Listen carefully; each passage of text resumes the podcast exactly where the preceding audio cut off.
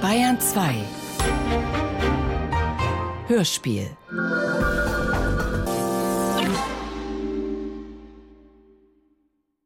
Das sei doch nicht interessant. Konfliktbeauftragter in Sachen Israel-Palästina, das wäre es. Oder Diplomaten, französische, amerikanische, britische, Generalbeauftragte eben. Die solle man mal fragen. Das wäre doch interessant. Oder Politiker. Menschen der internationalen Politik. Nicht unsere Politiker, unsere Hauspolitiker, Haushaltspolitiker. Nein, Menschen, die gar nicht so sehr in Erscheinung treten. Zumindest zunächst. Aber in Wirklichkeit die Fäden ziehen.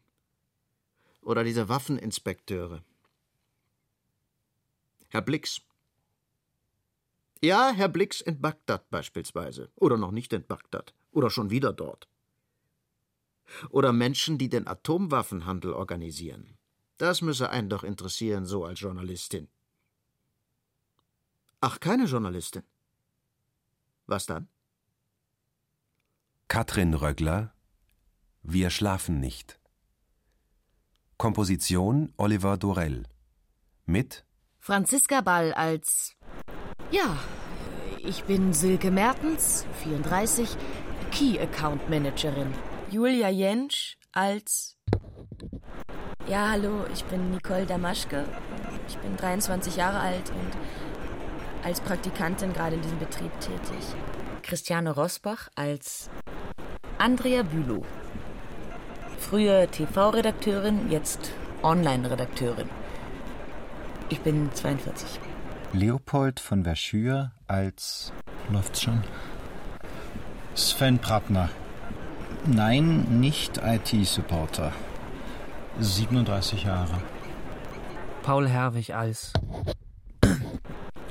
Oliver Hannes Bender, Senior Associate, 28. Wolfgang Pregler als. Ich bin Herr Geringer, der Partner, 45.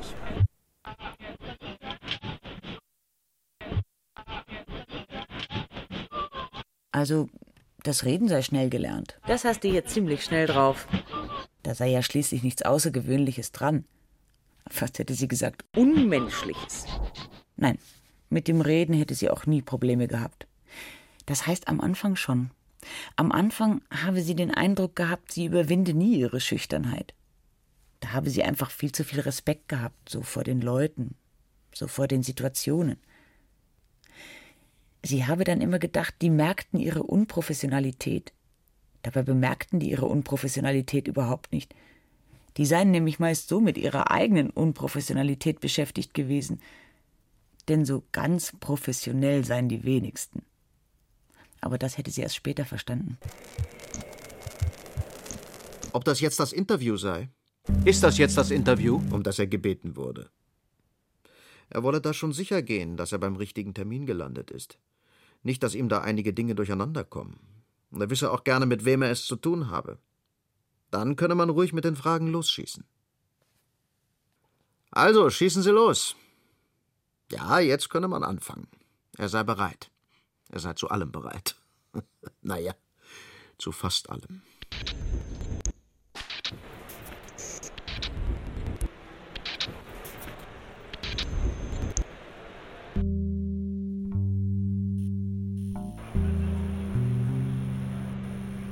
Ob das Band schon laufe? Äh, man solle ihn ruhig warnen, wenn er mit zu vielen Anglizismen um sich schmeiße. Das gehe bei ihm nämlich schon automatisch. Manchmal merke er gar nicht mehr, in welchem Fachjargon er wieder einmal rede und was für Vokabular er wieder rauslasse.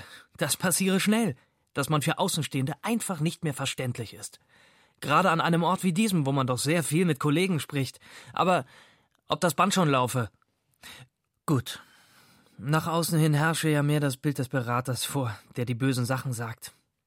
Der sagt, ihr braucht weniger Leute, ihr seid ineffizient. Und das sei ja auch richtig, das werde natürlich auch gemacht. Als Berater schickst du deine Sturmtruppen da rein. Das heißt, wir gucken uns all eure Geschäftsfelder an. Wirklich top-down. Unterlegen alles mit Zahlen. Und dann gucken wir mal, ob wir neue Geschäftsfelder aufreißen können oder ob wir Geschäftsfelder kippen müssen, weil sie einfach nicht rentabel sind. Und dann sitzt da der kleine Business Analyst und rechnet sich das aus. Läuft das Band wirklich? Sieht ja nicht so aus.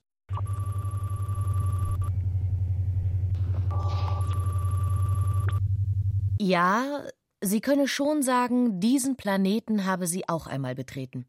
Diesen Planeten habe sie sogar bewohnt für eine Weile. Sie kenne diesen Planeten durchaus, habe aber dann von ihm Abstand genommen. Denn sie habe festgestellt, er sei nicht ohne bleibende Wirkung auf sie gewesen. Sie habe aber mit sich in Kontakt bleiben wollen, und so musste sie diesen Planeten eben wieder verlassen, und zwar schnurstracks. Das war dieser Agenturplanet. Das war ihre Agenturvergangenheit, und sie müsse sagen, sie bereue da nichts. Ihr tue es nicht leid, dass sie da nicht mehr wäre, dass sie in der Branche nicht mehr wäre.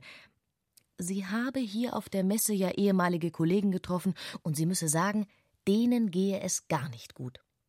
Die Stimmung sei ja insgesamt ziemlich schlecht. Aber die Werbebranche, die habe es am meisten getroffen.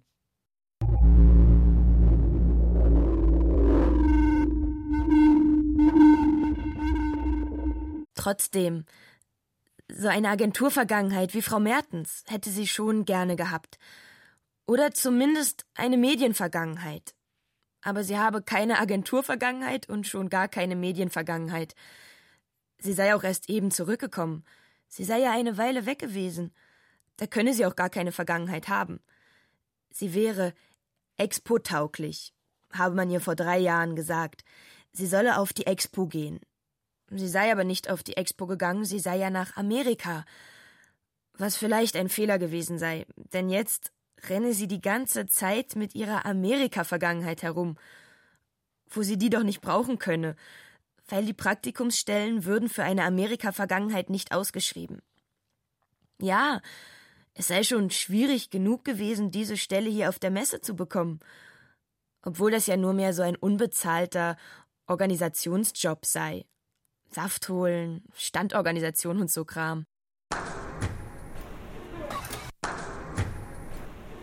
Nein, er wolle nicht der Techniker sein, wenn man ihn so frage. Doch wer frage heutzutage noch nach? Lieber liefen sie alle davon, wenn es einmal zu einem Problem komme, und er stünde dann allein da. Kaum funktioniere was nicht, werde er gerufen. Auseinandersetzen wolle sich niemand mit dem Problem. Dafür habe man ihn ja, heiße es dann. Und hernach könne man ihnen dann alles erklären. Ja, nachher könne man ihnen alles doppelt und dreifach erklären. Sie habe ja 0,0 Ahnung von Betriebswirtschaft gehabt. Anfangs war auch klar, dass er blöde Fragen stellen durfte. Sie habe gleich mit dem Controller zusammenarbeiten müssen. Sie habe vorher gar nicht gewusst, was Controller sind. Beziehungsweise hatten die für sie ein rein negatives Image. Anfangs werden einem schon viele Begriffe an den Kopf geworfen, die man nicht kenne. Mit denen musst du erstmal umzugehen lernen. Nein, so läuft es nicht. Wenn du es auswendig lernen musst, dann brauchst du gar nicht erst anzufangen. Aber auch er findet es ganz schön absurd, das ganze Wording.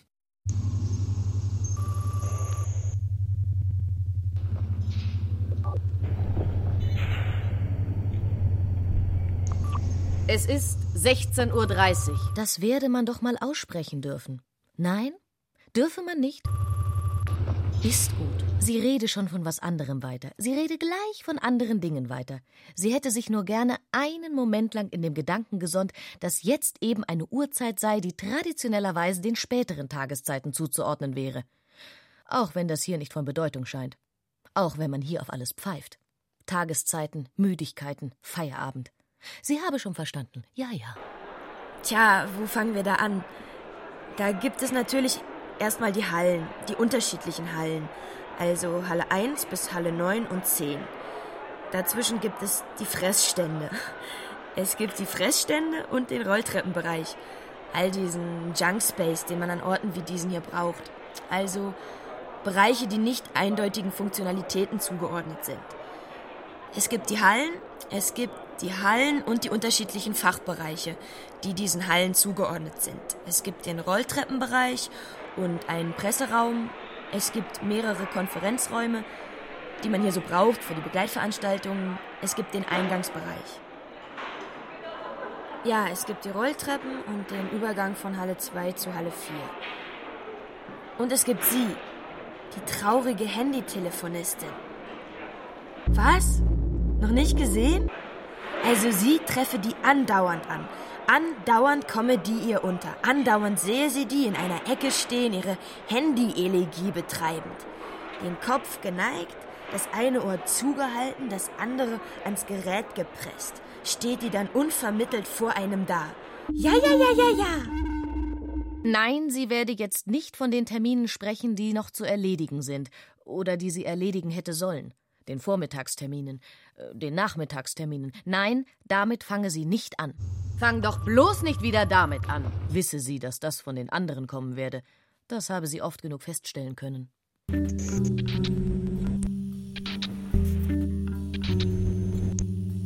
Wisse man doch. Immer hübsch, eine Autoklasse unter denen müsse man bleiben. Auch bezüglich der Anzüge heißt es. Aufgepasst.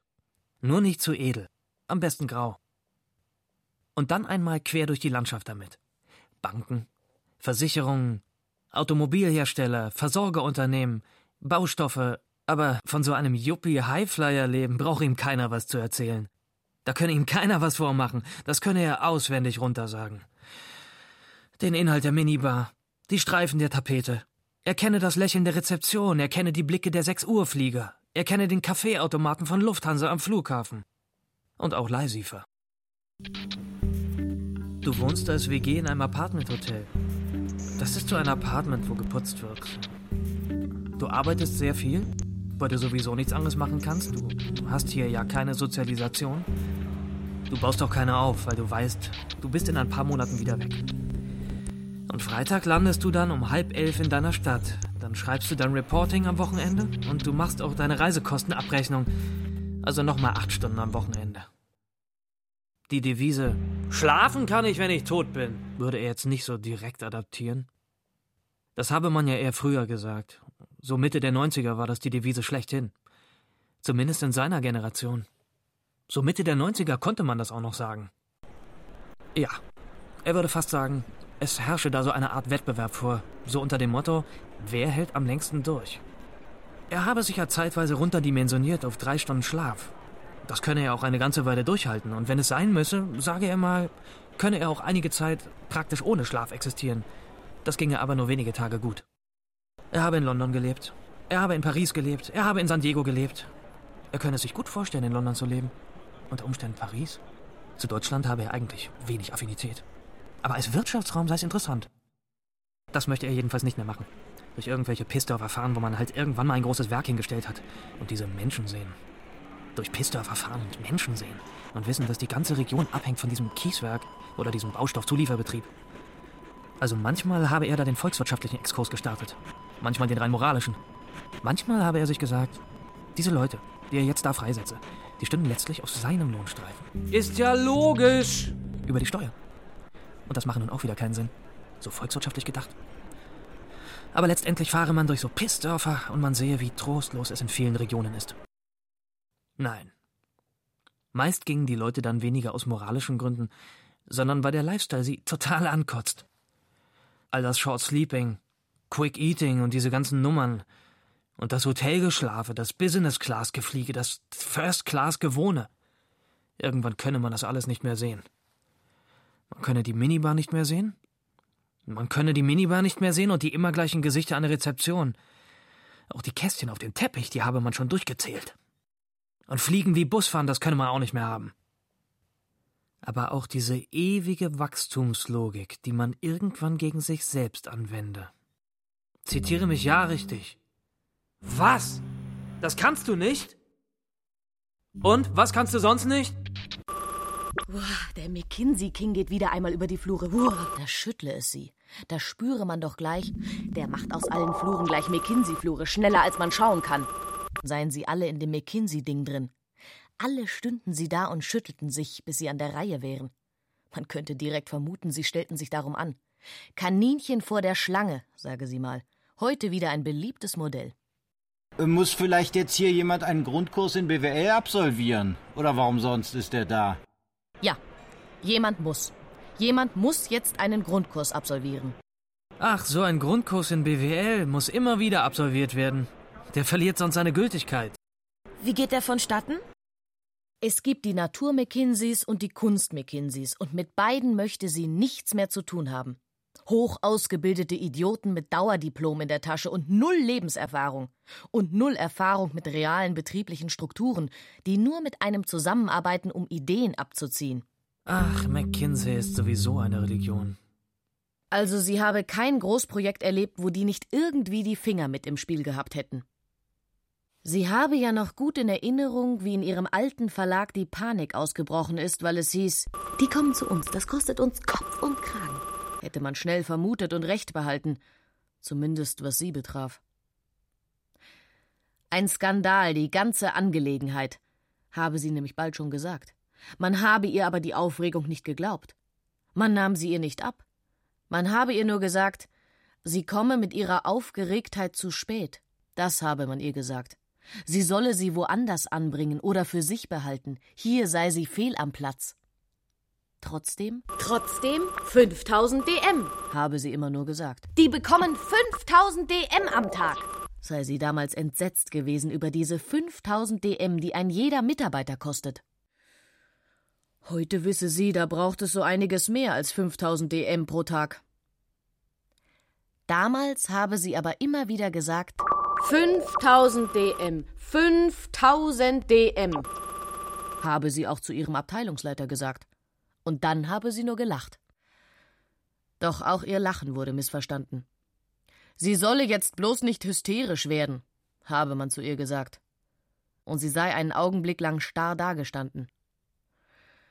Ein wenig später habe man ihr die einvernehmliche Kündigung vorgeschlagen und sie dann rausbegleitet. Natürlich sei das ein wenig absurd, dass ausgerechnet sie in so einem vergleichbaren Unternehmen gelandet sei. Bitte? Warum sie so viel besser seien? Das liegt daran? Ja, schlechtes Management. Darauf stütze sich unsere Wirtschaft, sei er fast schon versucht zu sagen. Und warum solle man es auch nicht sagen? Wohin er auch blicke. Scheiternde Fusionen, Pleiten, Misswirtschaft. Und er müsse schon sagen, Interessen regierten das Land. Es ginge meist nicht um die Firmen, sondern um Besitzstandswahrung, um Machterhalt bzw. Machtzuwachs. Und wenn jetzt da die Rede ist von harter BWL, dann könne er nur lachen. Nein, sie solle jetzt nicht sagen, er wisse schon, sie spreche auch nicht von harter BWL. Aber er spreche nicht nur nicht von harter BWL, er spreche von negativer BWL. Und die finde er nun wirklich interessant. Er habe ja schon so manchen Vorstand gesehen, wie der um seine Interessen bangt. Er habe schon so manches Politikum erlebt. Aber das alleine sei gar nicht so interessant. Interessant sei vielmehr, warum etwas nicht klappt selbst wenn man es nicht so einfach aus einem spezifischen Interesse erklären kann, selbst wenn alle Vorzeichen positiv stünden. Er bringe da gerne das Beispiel Fusionen. Warum gehen beinahe alle Fusionen schief?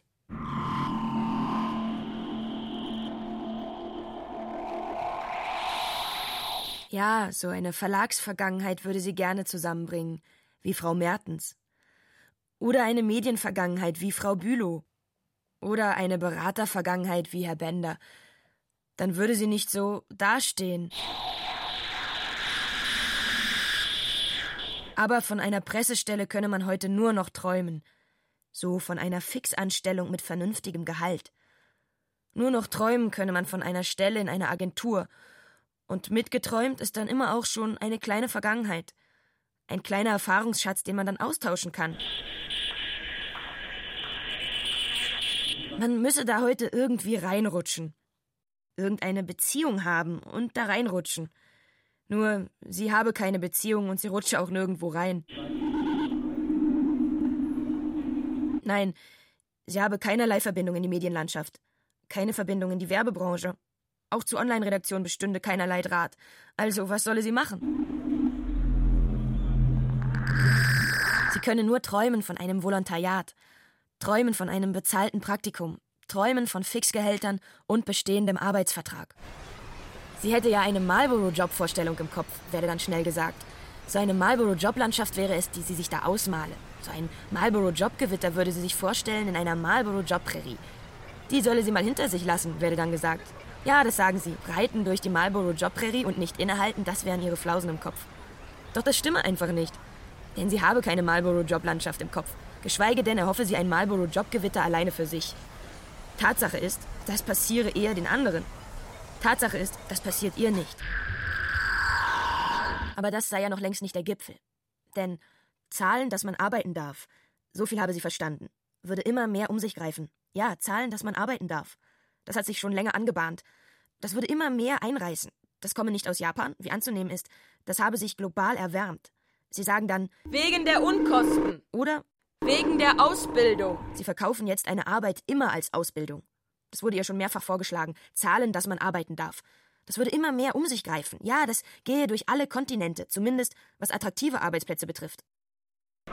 Nach einer Weile wieder, auch sie erinnere das an die Kirchpleite. Ja, ja. Wer denkt nicht an die Kirchpleite? Das deutsche Enron. Oder Landesbank Berlin. Ach du meine Güte, der Bankenskandal. Oder Holzmann. Nee, also wirklich. Ach, wenn er das schon höre, die herbeigeredete Krise, die echte Krise, das Krisengespenst. Wer soll das heute noch entscheiden? Da könne er nur sagen, leben Sie doch in Ihrem Krisengespenst, aber verschonen Sie mich damit. Ob hier jemand Kaffee möchte? Sie habe gefragt, ob hier jemand Kaffee möchte. Hat hier jemand was von Kaffee gesagt? Das seien natürlich extreme Insider-Informationen. Aber das Unternehmen, für das sie noch bis vor zwei Jahren gearbeitet habe, sei praktisch pleite gegangen. Eh klar, dass du offiziell nichts sagen darfst. Versteht sich von selbst. Und Vorsicht bei Namensnennungen. Keine Details. Nur Gerüchte werden dann gestreut. Das ergebe dann auch untereinander ein schwieriges Klima. Hinzu kommt, sowas erfährst du erst aus den Medien. Kündigungen. Da wird dann eine Betriebsversammlung gemacht. Da wird dann gesagt, dass betriebsbedingte Kündigungen ausgesprochen werden. Die Leute sollten wieder an ihre Arbeitsplätze gehen und innerhalb der nächsten Stunde würden diejenigen angerufen werden, die gekündigt würden. Und dann säßen sie alle auf ihren Plätzen und warteten ab, ob bei ihnen das Telefon klingelt. Und bei manchen klingelt es dann.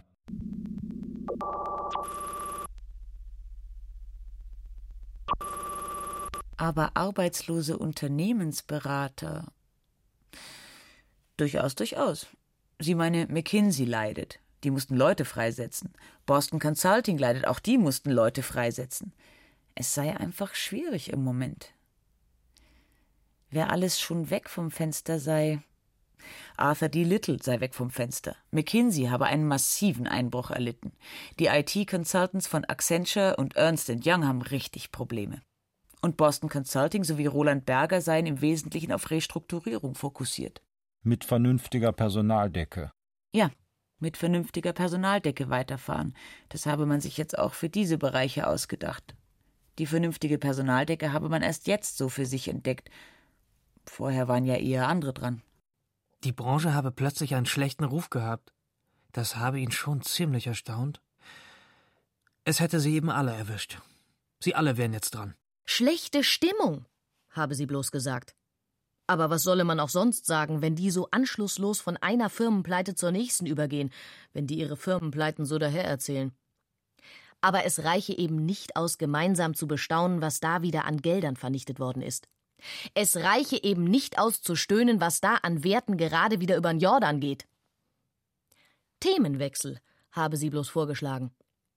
Sie habe aber keine Ahnung gehabt, wie sehr sie damit wohl in ein Fettnäpfchen getreten sei.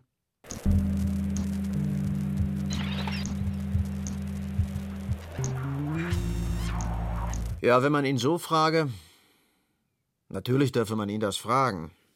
Nein, nein, natürlich könne er darüber sprechen, wie er das so mache.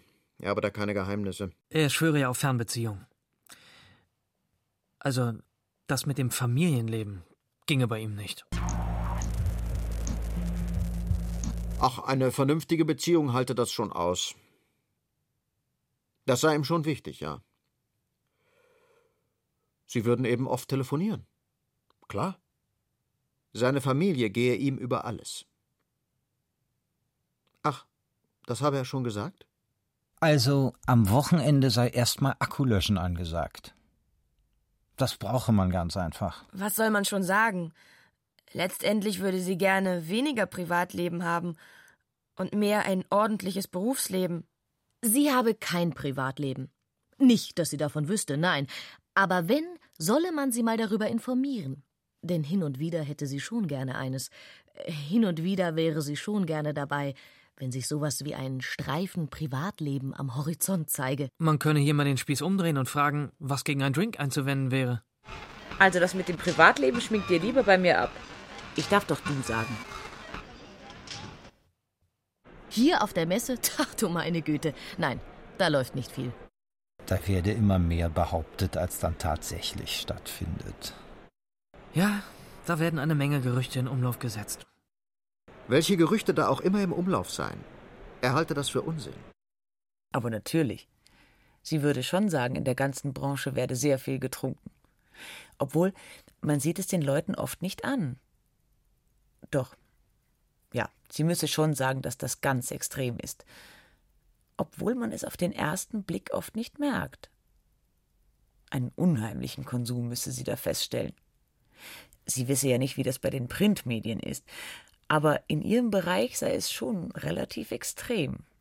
In Hochphasen werde schon mittags angefangen mit Sekt. Und auf Messen ist das natürlich noch viel extremer. Aber auch schon so im Vorfeld.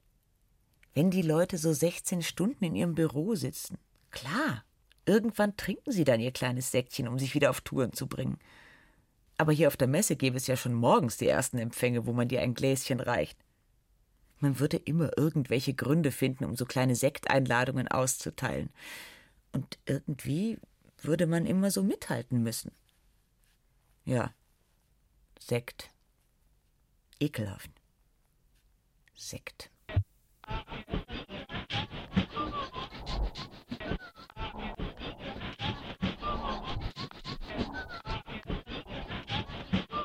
Quartalstrinkerin.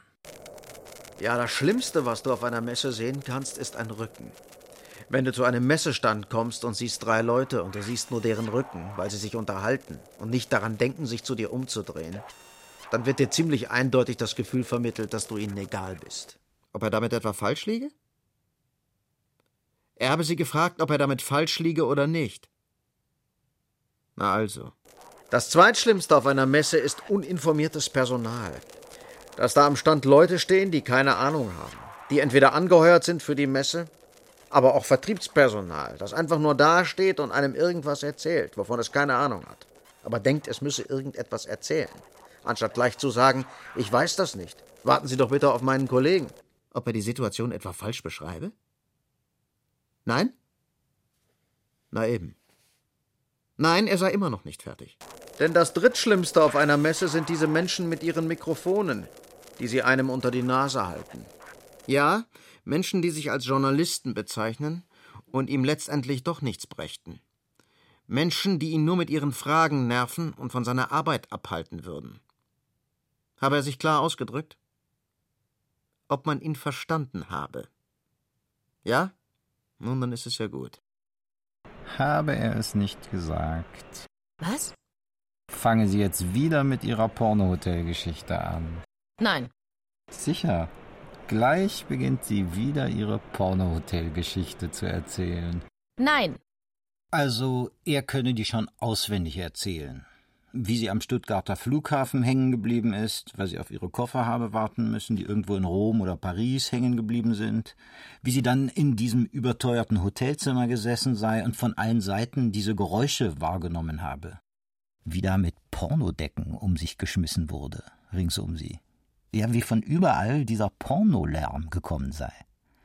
Wie ebenso Flughafenhotelzimmer ausgestattet seien, mit Fernseher und ganz dünnen Wänden. Mit Fernseher und ganz dünnen Wänden und diesem Stöhnen, das man normalerweise zu zweit produziert, da aber von Einzelstimmen zu kommen schien. Wie sie einen Moment gebraucht habe, um zu begreifen, dass in allen, ja in allen Nebenzimmern diese Business-Typen, die sie schon an der Rezeption stehen gesehen habe, sich gerade ihre Pornos reingezogen und sie in üble Porno-Übereinstimmung gebracht haben. Wie sie in dieser üblen Porno-Übereinstimmung aber sich nicht habe aufhalten wollen. Doch nicht gewusst habe, wie rauskommen. Ja, nur kein Brad Easton Ellis-Gefühl aufkommen lassen. Also, auch er habe seinen Brad Easton Ellis gelesen und er müsse sagen, er findet das jetzt doch etwas übertrieben. Soll man jetzt etwa über Kinderpornografie reden oder was? Wenn er das jetzt verlangt? Also er möchte jetzt lieber nicht über Kinderpornografie reden. Obwohl er habe das Gefühl, als müsste er das jetzt. Weil ab einem gewissen Punkt immer alle über Kinderpornografie reden würden. Schließlich entspreche das ja auch den Tatsachen. Schließlich sei es durch alle Medien gegangen. Nur weil der CEO auf kleine Mädchen steht, ein Produktionsstandort in Thailand. Im ganzen Unternehmen sei das Vernaschen von kleinen Mädchen opportun gewesen. Und habe man etwa nicht Kinderpornografie im Netz gefunden? Ich bitte dich. Bitte? Zeit für den Messehippie. Zeit für den Messehippie. Was für ein Messehippie? Einen muss es immer geben. Einer ist immer da. Was? Ihr habt noch keinen gesehen? Ein schlechtes Omen. Was? Nicht einmal die Linux-Jungs sind da? Was sind das für Zeiten?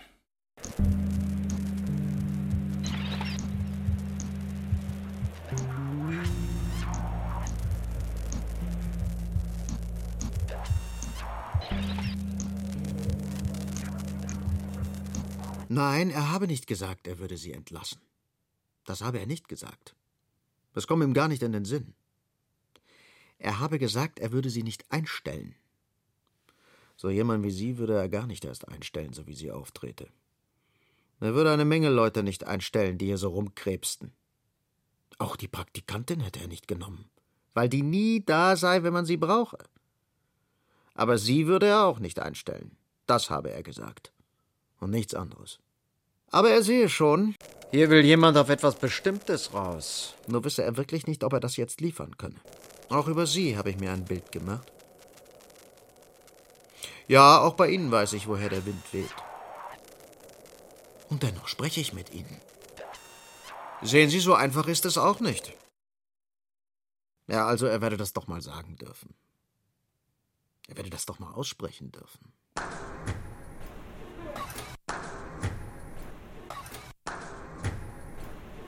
Hier werde es auch immer unheimlicher. Also sie finde die Praktikantin unheimlich. Hat sie das schon gesagt, ja? Er finde ja mittlerweile so einiges unheimlich.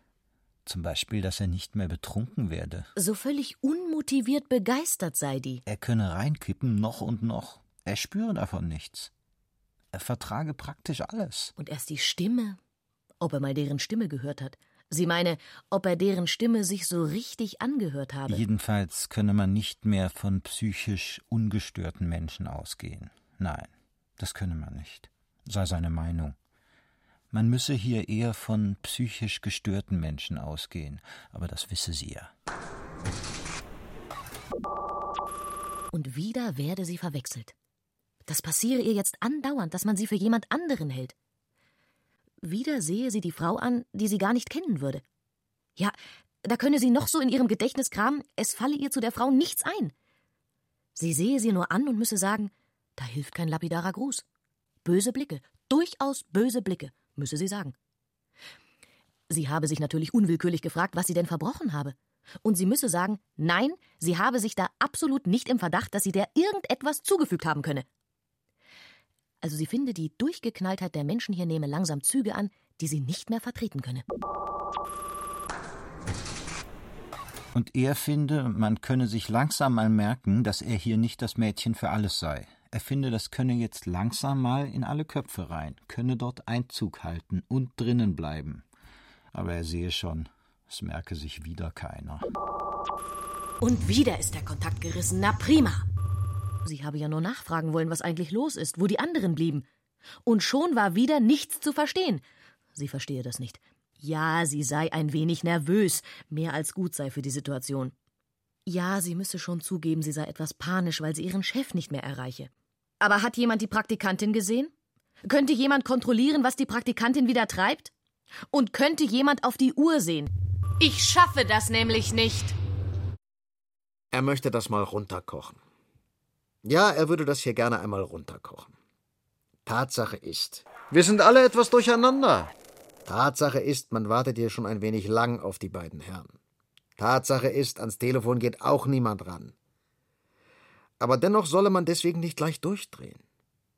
Ja, er finde, es ist jetzt absolut nicht die Zeit durchzudrehen, und sie wären alle ganz gut damit beraten, jetzt nicht durchzudrehen. Nein, er würde mal viel eher sagen, Es wäre eher die Zeit, insgesamt ein wenig runterzukommen. Finden Sie nicht?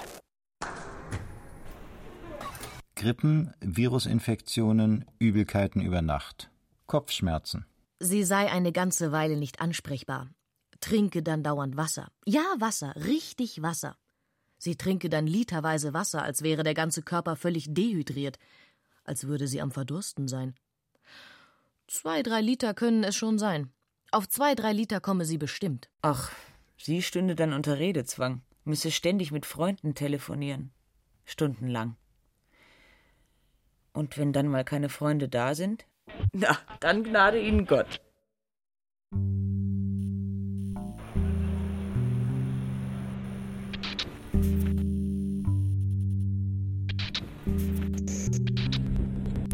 Ach, runterkommen. Runterkommen. Runterkommen, runterkommen. Ja, das wäre für ihn viel stressiger, als sich einen neuen Stress zu organisieren. Na, zum Beispiel müsse er immer Unfälle bauen. Das heißt, er fahre meist sein Auto kaputt. Einmal im Monat fahre er mit Sicherheit sein Auto kaputt. Er wisse selbst, dass das unverantwortlich sei. Er wisse selbst, dass das Quatsch sei. Da brauche sie gar nicht so die Augenbrauen hochzuziehen. Er würde auch viel lieber sein Auto nicht kaputt fahren, das sei ja logisch. Er würde viel lieber das sein lassen, denn schließlich entstünden daraus ja nicht nur Schäden, sondern auch Folgeschäden. Und schließlich sei auch meist jemand anderer verwickelt.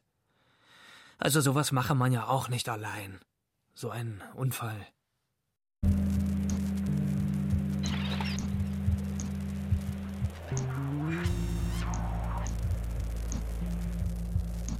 Ja, warum nennen Sie einen arbeitssüchtig?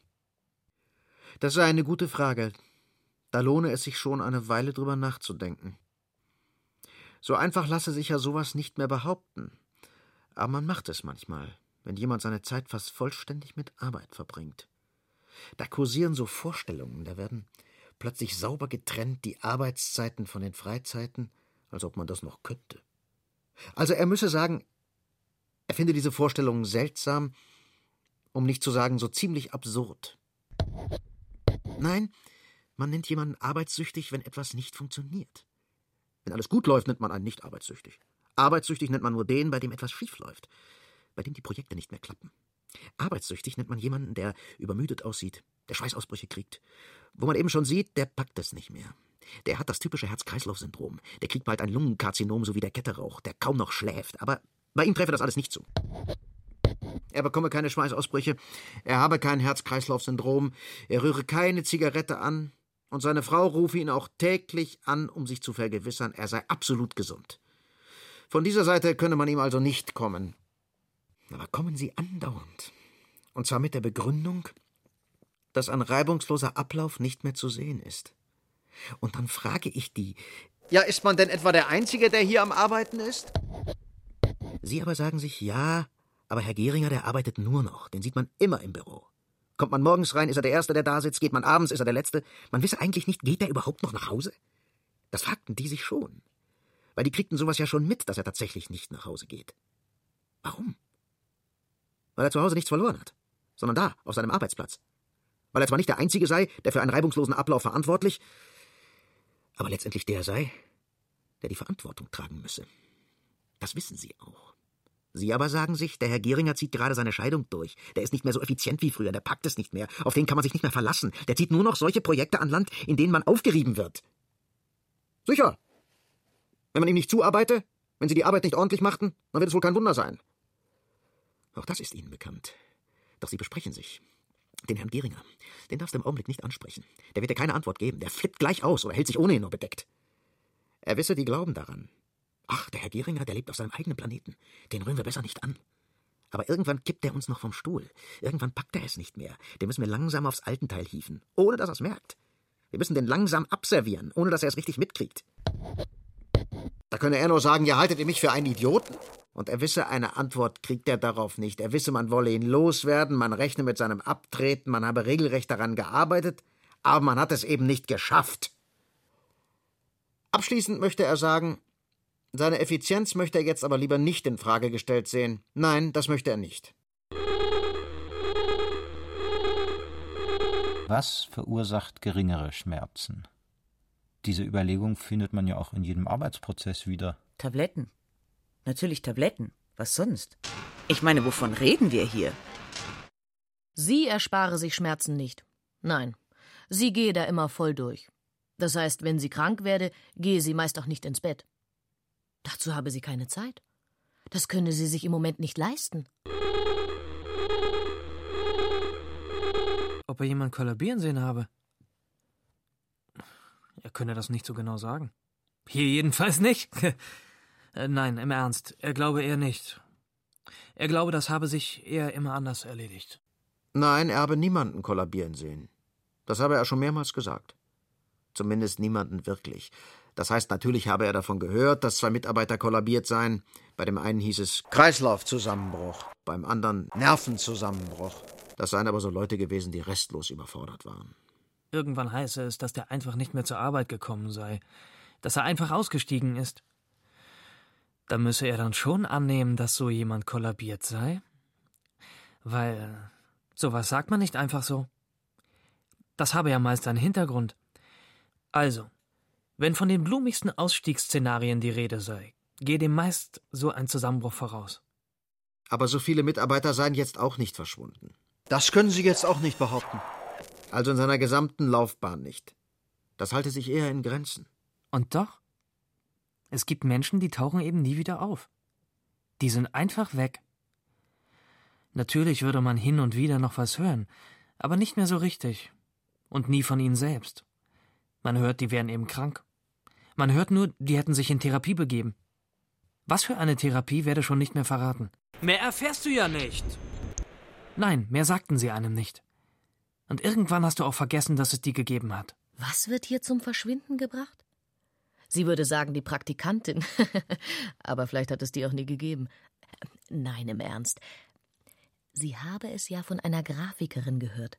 Eines Morgens sei eine Kollegin in der Dusche verschwunden, aus der sie nie zurückgekehrt ist. Auch eine Kollegin vom Handelsblatt habe ihr so Geschichten erzählt, in denen einer oder mehrere Menschen verschwunden sind.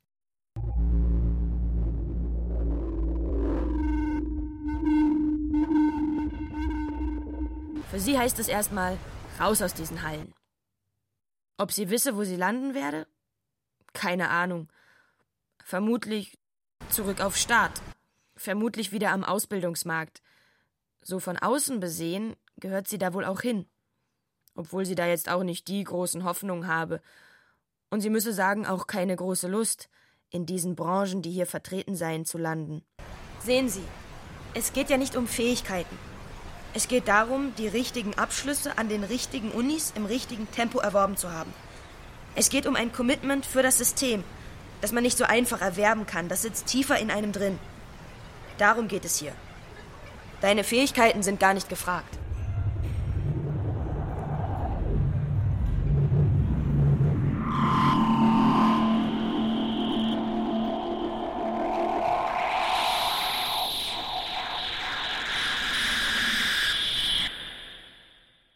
Aber so einfach gehe das auch nicht. Sie könne jetzt nicht mir nichts, dir nichts abhauen. Außerdem haben Sie eben gesagt, man soll an Ort und Stelle bleiben. Man soll nicht in Halle 4 gehen, haben Sie gesagt. Sind wir nicht Halle 4? Das haben Sie nicht gesagt. Nein, im Ernst, sind wir nicht Halle 4? Sie haben das Erdgeschoss gemeint. Woher er das wissen wolle.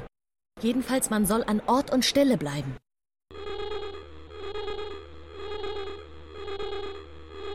Ob ihm jemand sagen könne, was hier los sei, habe er bloß gefragt und keine Antwort bekommen. Ob ihm jemand sagen kann, was hier los sei, habe er immer noch gefragt, und die Redakteurin hat nur gesagt, sie habe Soldaten gesehen, Bundesgrenzschutz oder so. Er habe der Redakteurin nicht geglaubt und habe ihr gesagt, sie müsse sich getäuscht haben. Sie habe ja ihre eigene Stimme nicht wiedererkannt, wie sie da gesprochen habe. Wahrscheinlich sei sie doch ein bisschen abgespannt. Ja, manchmal setzt es eben aus. Die anderen haben sich jedenfalls so ziemlich erschreckt. Aber auch sie habe sich richtiggehend erschreckt über sich. Dass sie jemanden so anbrüllen kann, das habe sie schon geahnt, dass sie auch lauter werden kann, das war ihr auch bekannt. Aber diese Tonlage kannte sie von sich nicht. Das war ja wie ein Fremder, der sich durch einen durchspricht. Auch eine Form von Paranoia, mit der sie umgehen werde müssen. Auch eine Form von Paranoia, die man sich zulegen kann in diesen Tagen und die einen nicht direkt vorwärts bringt.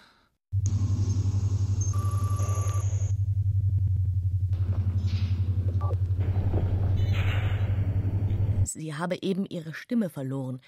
Entschuldigen Sie. Für, für einen kurzen Augenblick habe sie ihre Stimme verloren. Sie habe das Bild der rennenden Menschen einfach nicht einordnen können. Sie habe sie laufen gesehen, noch mit dem Aktenkoffer in der Hand, den Mantel leicht geöffnet. Alle habe sie rennen sehen, durchs Fenster beim Durchgang hindurch. Sie seien alle am Rennen gewesen, und das habe ein komisches Bild abgegeben. So verlangsamt habe es ausgesehen, wie sie mit ihren wehenden Mänteln und Anzügen über das Messegelände gelaufen seien, dem Ausgang entgegen. Manche hatten einen erschrockenen, ja panischen Ausdruck im Gesicht gehabt. Andere hätten wiederum normal gewirkt, so als würden sie beim Joggen einen Schlusssprint einlegen. Und jetzt frage sie sich, ob mit ihrer Wahrnehmung alles in Ordnung sei. Sie möchte das jetzt nicht wiederholen.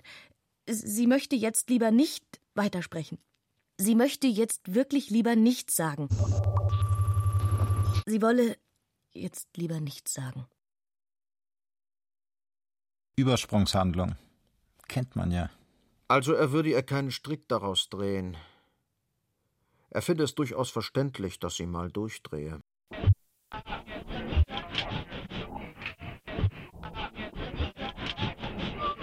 Trotzdem, sie würde schon gerne 70 werden. Das habe sie sich schon so vorgestellt. Sie habe sich ja nicht vorgestellt, dass sie nur 60 würde oder gar 50. Mit dem 42. Geburtstag würde sie schon noch rechnen. Auch wenn der schon hinter ihr liege. Aber wenn sie jetzt nur knapp 43 würde, das wäre für sie schon so eine ziemliche Enttäuschung. Um nicht zu sagen Katastrophe. Aber wer nehme dieses Wort noch gerne in den Mund? Gut. Dann soll es eben sein, dass sie nur knapp 43 wird. Sie habe schon verstanden, das habe sie in letzter Zeit aus anderen Gründen des Öfteren vermutet, dass da so einiges mit dem Älterwerden nicht klappen wird. Sie solle jetzt bloß nicht hysterisch werden, könne er ihr nur empfehlen. Er wiederhole es zum letzten Mal. Er habe nicht gesagt, schafft mir diese Redakteurin vom Hals. Nochmals. Er habe nicht gesagt, schafft mir die Redakteurin vom Hals. Das habe er nicht gesagt. Er habe auch nicht gesagt, die muss jetzt weg. Er habe sich nur ein wenig über sie aufgeregt. Und jetzt, wo sie verschwunden ist. Nein, er brülle hier nicht. Wie man denn auf das komme? Nein, er sei ganz und gar nicht aufgeregt. Wird jetzt gesagt. Es seien von Anfang an Hubschraubergeräusche zu hören gewesen. Von Anfang an. Von Anfang an so komische Durchsagen. Darauf habe man sich geeinigt. Auch auf die Sicherheitskräfte, die man schon immer hier herumstehen habe sehen. Also nichts Außergewöhnliches. Ja, jetzt erinnert sie sich auch. Von Anfang an so Hubschraubergeräusche. Von Anfang an diese Alarmstimmen. Ja, von Anfang an Hubschraubergeräusche. Das wird jetzt von jedem bemerkt. Und dann wird einem gesagt, das sei doch normal, was man denn habe.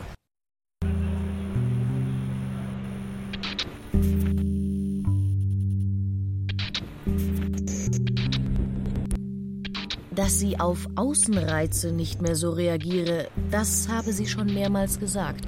Und von ihrer Unlebendigkeit sei man ohnehin die meiste Zeit ausgegangen. Aber ob sie immer mehr zum Gespenst werde, wisse sie nicht. Wer soll das auch entscheiden? Hören tut man sowas jedenfalls nicht gerne, nein. Aber sie könne nur sagen, wie das Gespenst immer mehr stimmt, zu dem man verdonnert wurde. Ja, wie das Gespenst in einem immer mehr zunimmt, das einem doch niemand mehr abnimmt. Also, bevor ihn hier jemand zum Gespenst ausrufe, da sei noch er vor. Und er dulde das nicht. Er und seine Mindestsportarten, die ihm stets bereit stünden, die ihm gut zu Gesicht stünden. Er könne schon beweisen, wie sehr er noch am Leben sei. Sie habe ja den Impuls, andere Leute lebendig zu machen, in sich sitzen. Und sie habe es auch viel eher erlebt, dass sie für lebendig gehalten werde, wo es nicht stimme.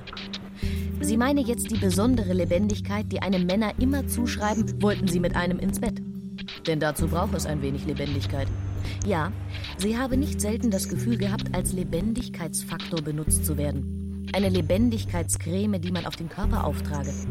Dazu habe sie aber nach und nach die Lust verloren. Als Lebendigkeitsschmiere zu dienen, als Lebendigkeitsgel den Männern in die Haut zu wachsen. Ja, man selbst sehe sich nicht als Gespenst. Diese Definition würde immer erstmal von außen kommen.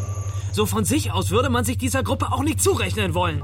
Man würde sich ja auch nicht für einen Zombie halten. Oder für ein Monster. Dafür sehe er ja wohl zu gut aus, nicht? Nein, er könne kein Gespenst in sich entdecken. Zumindest freiwillig würde er es nicht tun. Und das Einzige, was man jetzt noch erwarten könne, sei, dass der Todesfall, der offensichtlich eingetreten sei, doch etwas ambitionierter sei als man selber. Dass er sich eben durchringen könne, etwas expliziter zu werden, wenn man selbst das schon nicht schaffen könne. Trotzdem, ich habe ein Unternehmen zu leiten, würde er jetzt gerne sagen und sich verabschieden. Meine Firma ruft. Käme liebend gerne aus ihrem Mund. Ja, sowas käme jetzt gerne aus ihrem Mund. Oder zumindest mehrmals betonen, wie realitätsfremd die eigene Regierung ist. Während man selbst so nah an den Dingen ist. So nah. Man verliert ja direkt den Überblick. So in etwa. So in etwa. Aber man müsse auch einsehen, dass immer nur Power, Power, Power auch nicht zum Erfolg führen wird. Nein. Wiederauferstehung davon sei jetzt immer die Rede gewesen. Alleine so einfach ist es nicht. Von Wiederauferstehung redeten nämlich genau die Richtigen, nämlich die, die es nicht betrifft. Die, die eine Wiederauferstehung nicht mitmachen müssen, jetzt so im engeren Sinn, oder die sie nicht nötig haben. Ich bitte Sie. Ansonsten faselt doch auch alles von Neubeginn. Ja, da heißt es Insolvenz als Chance. Und man hat sich einem Neubeginn verschworen. Warum haut das jetzt nicht hin?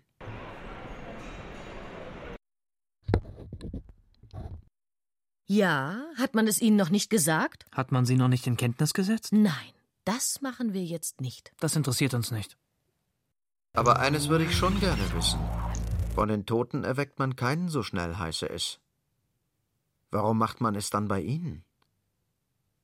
Wieso herrsche bei Ihnen diese Lebendigkeit? Ja, das erfahren wir jetzt von Ihnen. Jetzt erzählen Sie mal. Ja, was ist mit Ihnen? Sie sind ja auch andauernd dabei. Er habe sich langsam Gedanken diesbezüglich gemacht. Ob man ihm verraten könne, warum das hier gemacht werde. Ob man ihm mal erzählen könne, was das solle. Ob man ihn mal in Kenntnis setzen könne. Sehen Sie, das können Sie nicht. Er meine, es werde ihm erst jetzt bewusst. Überall sehe ich Sie. Ich sehe Sie sitzen in zahlreichen Restaurants und Cafés und Lounges. An diesen Orten, an denen man sich treffen kann, um ein ruhiges Gespräch zu führen.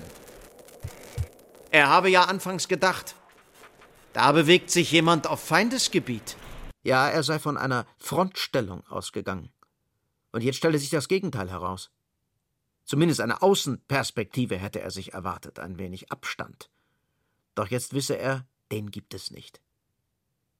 Da könne man sich schon fragen, in welchen Durchhalteparolen stecken Sie drin? Oder besser gesagt, in wessen Durchhalteparolen halten Sie sich auf? Ihre eigenen sind es ja nicht, oder? Ja, man könne schon mal diese Frage stellen. Doch er wisse, er wird da nichts erfahren.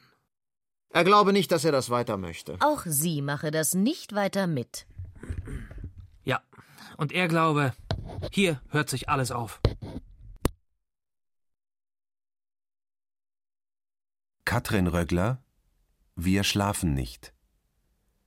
Mit Franziska Ball, Paul Herwig, Julia Jentsch, Wolfgang Pregler, Christiane Rosbach, Leopold von Verschür. Komposition Oliver Dorell. Ton und Technik Winfried Messmer, Angelika Haller. Regieassistenz Stefanie Samesch. Regie Barbara Schäfer. Produktion Bayerischer Rundfunk 2004